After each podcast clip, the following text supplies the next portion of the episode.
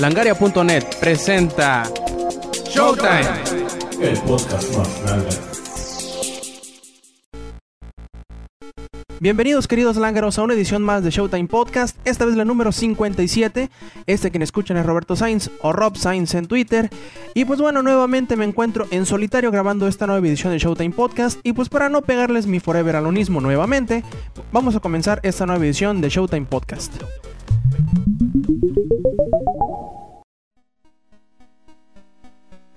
Primero vamos a iniciar con el que estamos jugando, o más bien dicho, el que estoy jugando. Y en esta ocasión, pues toda la semana me la pasé jugando Portal 2. eh, un juego muy muy bueno, ya por ahí tenemos la, reseña eh, completa que nos hizo el favor de hacer Ingenierillo, arroba Ingenierillo en Twitter. Y el juego está muy muy bueno, es un excelente juego, no pude dejarlo durante tres días en, los en el poco tiempo que tuve eh, libre para jugar, pues me lo eché. Y la verdad quedé totalmente sorprendido con la calidad del juego. Valve ha vuelto a realizarlo, ha vuelto a ser un, un título que a muchos les, les parecerá el mejor del año o el mejor de la historia. Pero, pues bueno, en realidad sí es un título bastante bueno, con mecánicas impecables de juego, con eh, rompecabezas o cámaras de, de- prueba que son impecables, a la perfección se, se pueden realizar todos. A muchos muchos se, se atorarán por ahí en algunas partes de- del juego, pero yo les retomaría o yo les daría la, la recomendación de que si se atoran en un puzzle, graben el juego, apaguen la consola un rato, salgan a tomar aire, den unas vueltas ahí, hagan lo que tengan que hacer. Y ya luego vuelvan a jugarlo y, y mágicamente de alguna manera u otra terminarán viendo la solución del rompecabezas en el cual no podían avanzar. A mí me pasó varias veces, me pasó como dos veces o tres que me atoré. Pero pues de- dejé de jugar, me metí a bañar y fui a comer, fui a cenar, hice algunas cosas pendientes. Y ya cuando volví a agarrar el, el- juego, mágicamente encontré la solución a los rompecabezas. Además, el juego tiene muchísimos detalles que a algunas personas se les pasarán o, no le tomarán importancia, como algunos de los diálogos eh, secundarios o interacción entre los personajes que se presentan. Que sí, aunque tenemos acostumbrado que nada más es GLaDOS y Chell los que salen en, el juego, pues aquí se nos presentan eh, otros personajes como, como es Whitley, que lo conocerán desde el mero principio del juego, que es esa bolita de ojos azules, o esa bolita con un ojo azul, mejor dicho, eh, que será un, jugador muy importante en cuanto a la historia del juego. También por ahí conocemos a otros dos personajes con los cuales no tenemos interacción, que son eh, Johnson, el fundador de, de Aperture Science, y Caroline, que es su, eh, asistente, su asistente personal. Y pues bueno, también eh, algunas cosas que algunas personas podrían no querer del- o no, no les podía agradar del juego es que prácticamente el juego se reinicia tres veces.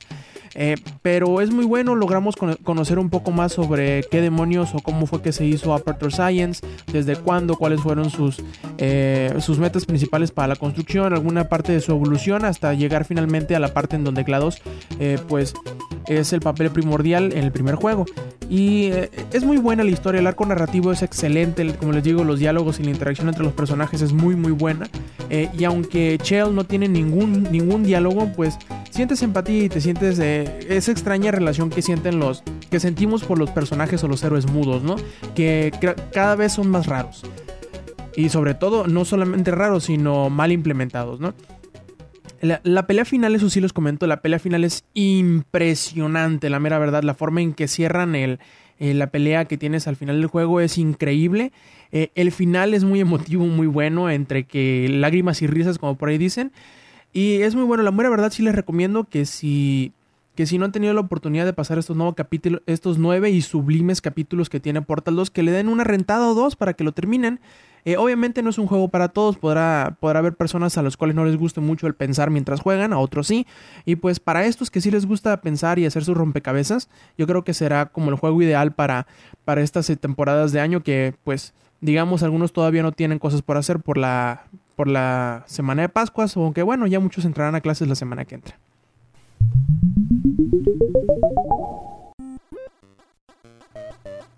Ahora vamos pasando a, bueno, el resumen semanal del notas en langaria.net.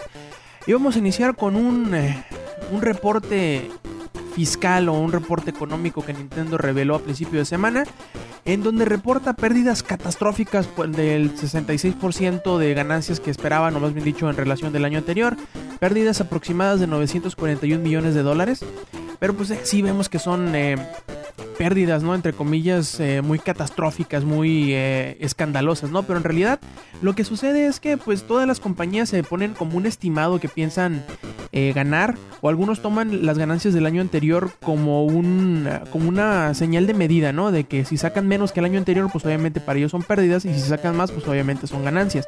Pero en realidad no es tanto así de que hayan perdido mucho dinero, sino que simplemente las ventas no fueron tantas como ellos esperaban, obviamente. Y bueno, eh, en, en palabras de Nintendo, eh, la compañía obtuvo 66% menos de ganancias en comparación de lo que tuvieron en el año fiscal de 2009. Acá pues, notamos o hacemos a ustedes la aclaración de que el año fiscal 2010 de Nintendo terminó el último día de marzo de, 2011. Bueno, continuamos. Eh, la pérdida total, como les comentaba hace rato, es aproximadamente 944 millones de dólares. Eh, bueno, me han dicho, fue lo que ganaron 944 millones de dólares en comparación de los 2.780 millones de dólares que obtuvieron durante 2009, lo cual es pues bastante menos. Eh, también los ingresos totales eh, quedaron un 30% menos de lo que habían hecho el año anterior.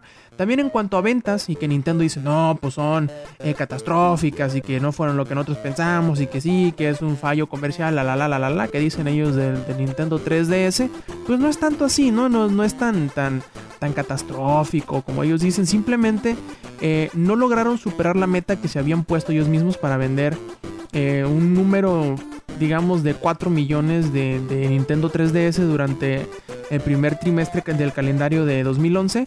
Eh, pues nomás lograron, no más, como si fueran muy poquitos, ¿no? Solamente lograron mover 3.61 millones de unidades. Eh, como les dije, 390 millones de unidades menos, de, perdón, 390 mil unidades menos de las que esperaban. O sea que ellos quieren llegar a los a los 4 millones y también ahí tuvieron una, baja de, la, de lo que ellos esperaban para el Wii y para el DS, pero que en realidad todavía son, eh, tomando en cuenta el tiempo que tienen en, el mercado, todavía son números muy impresionantes. Por ejemplo, el Wii logró mover todavía 15.1 millones de, consolas durante el año y el DS 17.5 millones durante el año fiscal de 2010 y que son bastantes todavía, pero pues bueno, ustedes saben que las compañías si no ganan más que el año anterior para ellos son pérdidas.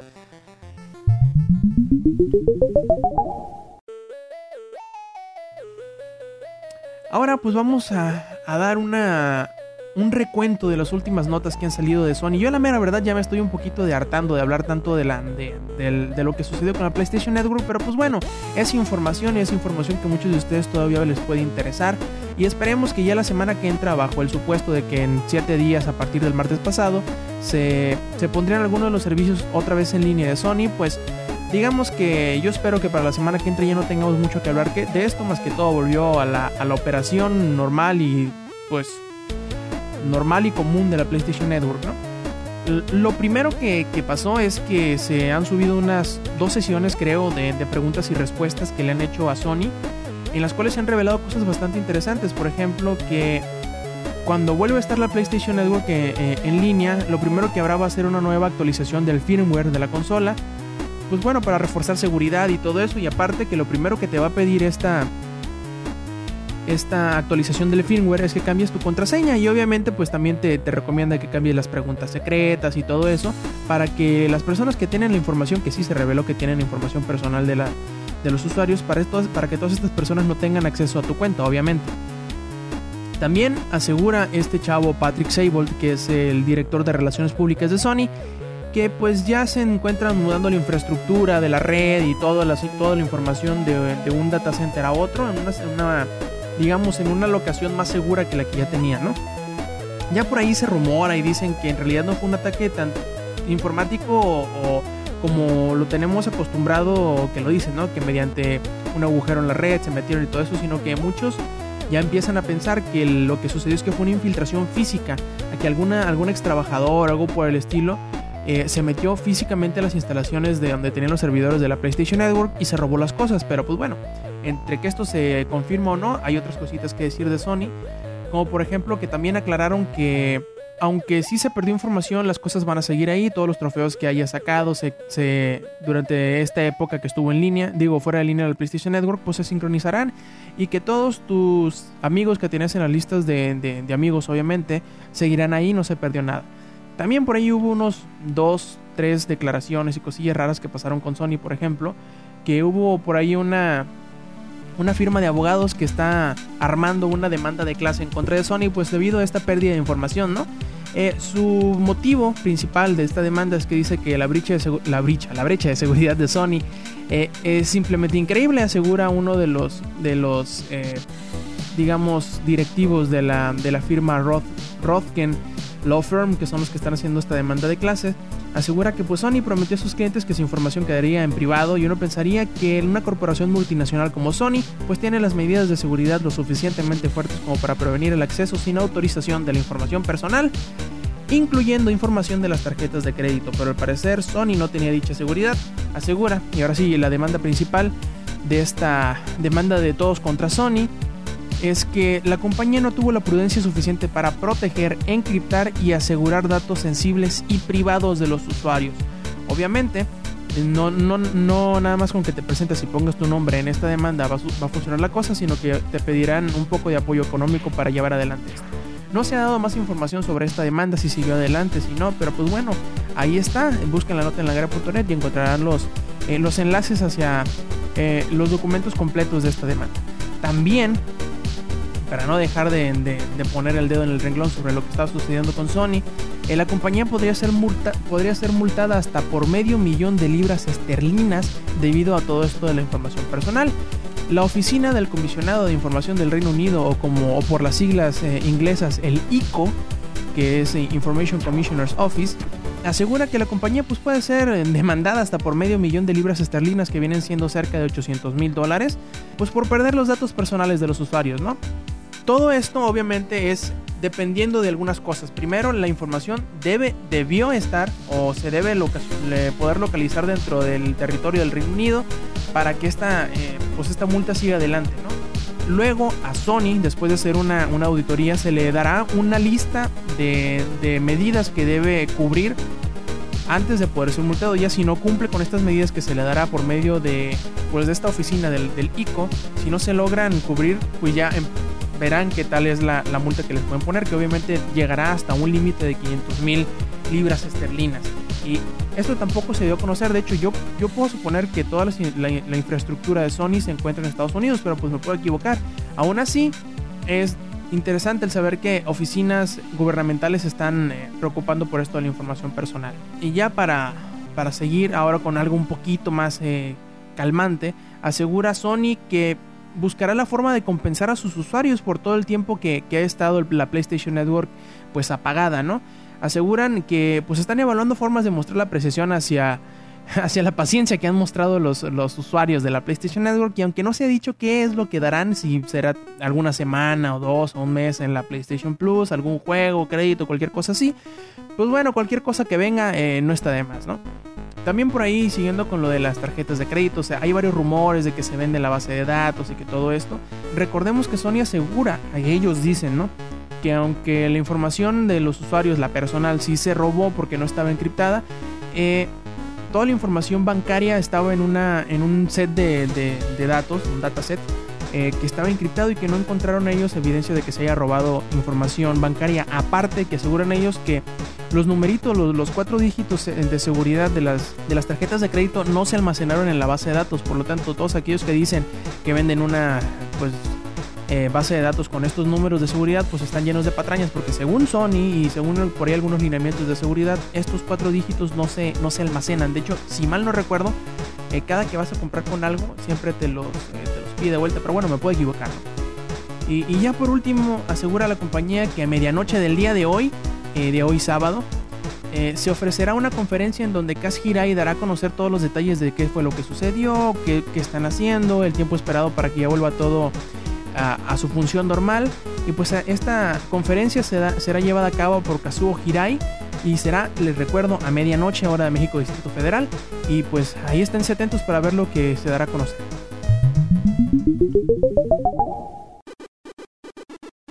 La semana pasada en, el, en, el, en el programa en el que nos acompañó Akasi, hablamos por ahí de un rumorcillo de, que supuestamente God of War 4 saldría el año que entra, en 2012. Ahora por ahí ya salió un enlistado de, personal que está buscando el, estudio de Santa Mónica de Sony, que son los que hacen God of War.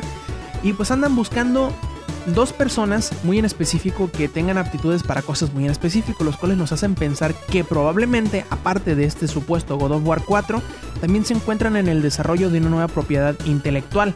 ¿Cómo es esto? Pues sí, están, según Gamasutra, están buscando una persona que se especialice en juegos de mundo abierto y otra que se especialice en juegos de acción y disparo, ya sea en primera o en tercera persona.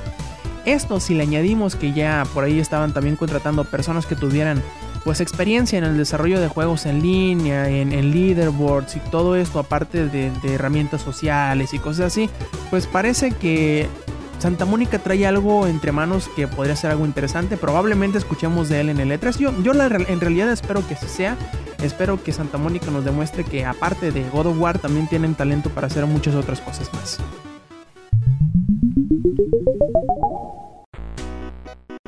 Para no dejar eh, el tema de la seguridad en línea, eh, pues Microsoft por ahí emitió una alerta de phishing en su título, bueno, en su servicio adjunto sobre Modern Warfare 2.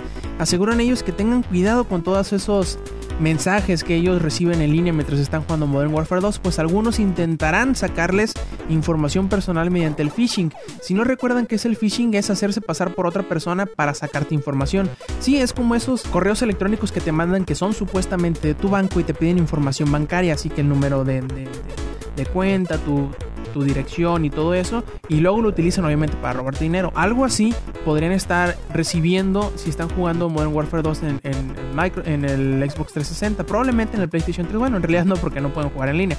Pero bueno, que tengan cuidado con todo este tipo de, de mensajes misteriosos que les van a llegar, que, que se vean sospechosos, ¿no? Siempre que les pidan información personal, así como eh, números de tarjetas de crédito, contraseñas y todo eso, recuerden que esas, esa información mediante correos casi nunca los pide la, la, la, compañía como Microsoft. Puede que sí te los pida cuando estés hablando por soporte o algo por el estilo por teléfono. Ahí puede que sí, pues porque tú ya estás llamando a Microsoft. Pero que te lo pidan mediante un correo electrónico o un mensaje, tengan mucho, mucho cuidado. Y ya para terminar con las noticias, quiero hacerle prácticamente una carta de amor a Valve. Ya se habrán dado cuenta que me encantó Portal 2. Y pues bueno, ya nos anunciaron que habrá que el primer eh, contenido descargable saldrá en verano, no se ha dicho la fecha todavía, pero lo que sí se aseguró es que será totalmente gratuito para todas las plataformas, así es, en PC, en Mac, en Xbox 360 y en PlayStation 3, será totalmente gratuito, traerán nuevos niveles, podrán ponerle, eh, le podrán los leaderboards, a tanto el juego en línea como fuera de línea, o sea, el cooperativo o el de una persona, así como un modo de reto en donde eh, pues podrás compararte, ¿no? Con tus amigos. Y bueno, al ser gratuito, yo creo que ya muchos lo estamos esperando. Que salga rápido, pues el verano empieza hasta dentro de un par de meses todavía. Les recordamos que entren a langaria.net en donde puedan encontrar todas estas noticias y más, así como trailers, reseñas y otros podcasts, claro, como el podcast que sale los lunes, como Comics Army que sale los miércoles y como Langaria Express que ponemos cada martes y cada jueves. Recuerden visitar langaria.net. Y en la sección de que todos amamos y odiamos a la vez, que es no puedo creer que lo dijeron o no puedo creer que lo hicieron, pues ahora tenemos una declaración de David Jaffe que está bastante interesante, en donde prácticamente le da un guantazo blanco a Satoru Iwata, que es el presidente de Nintendo, dado unas, eh, pues digamos, declaraciones que a la vez Satoru Iwata hizo hace algunos meses durante el Game Developers Company, eh, Conference, perdón, Company, eh, Conference. Y bueno, asegura Jaffe que prácticamente Satoru Iwata se está mordiendo la lengua, ¿no? Al echarle caca a los juegos baratos de un peso. De, hecho, ya hablamos de juegos baratos y todo eso en la eh, edición anterior de, Showtime Podcast. Pueden echarle una oreja si quieren para que vean más o menos nuestros puntos de vista, el de Akasi y mío, obviamente.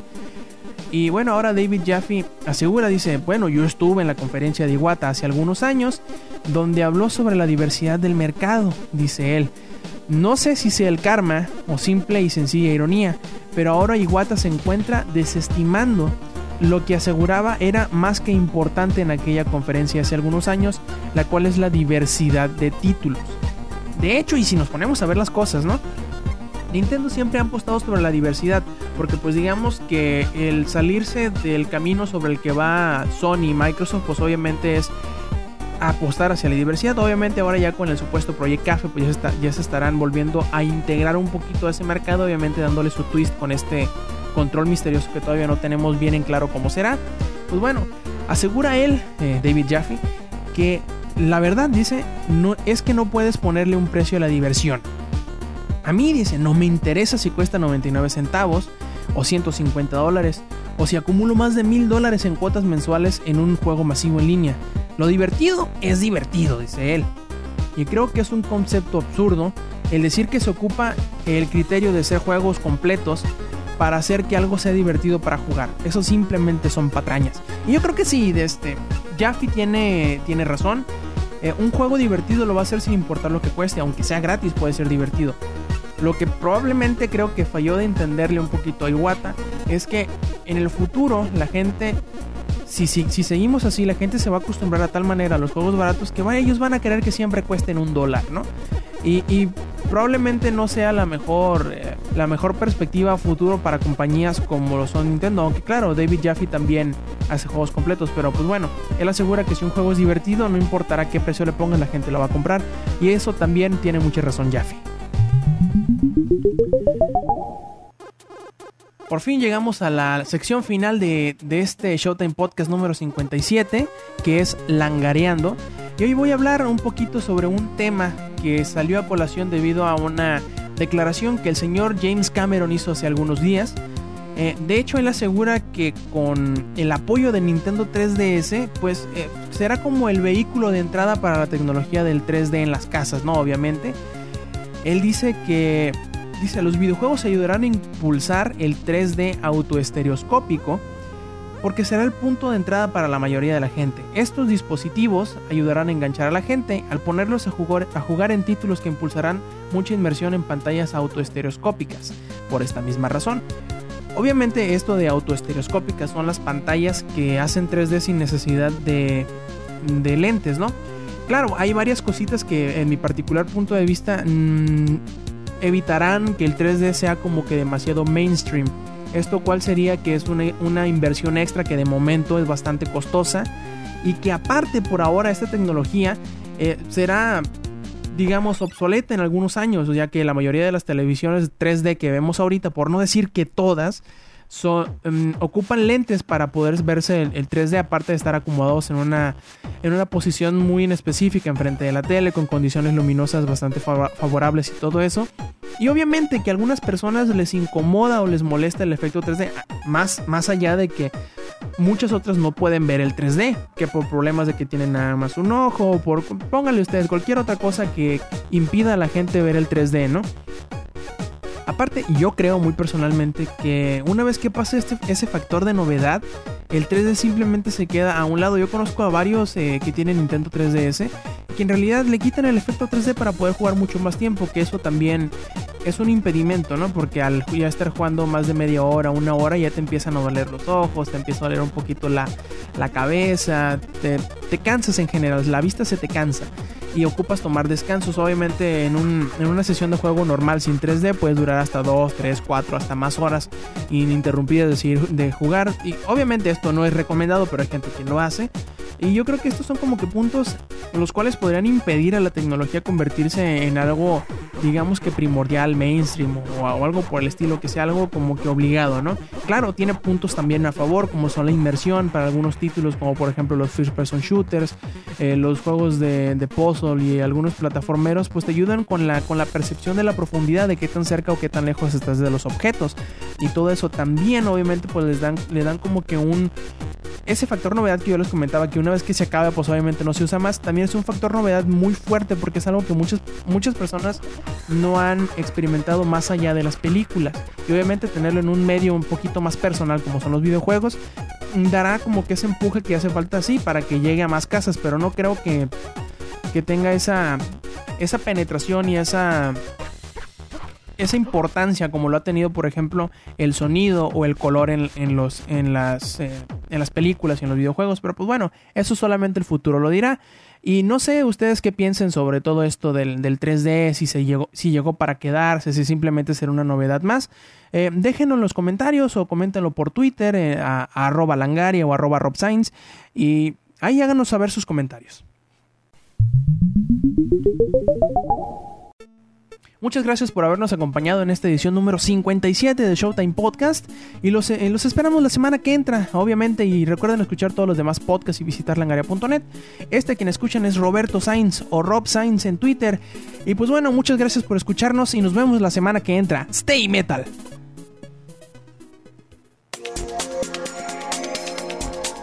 Langaria.net presentó.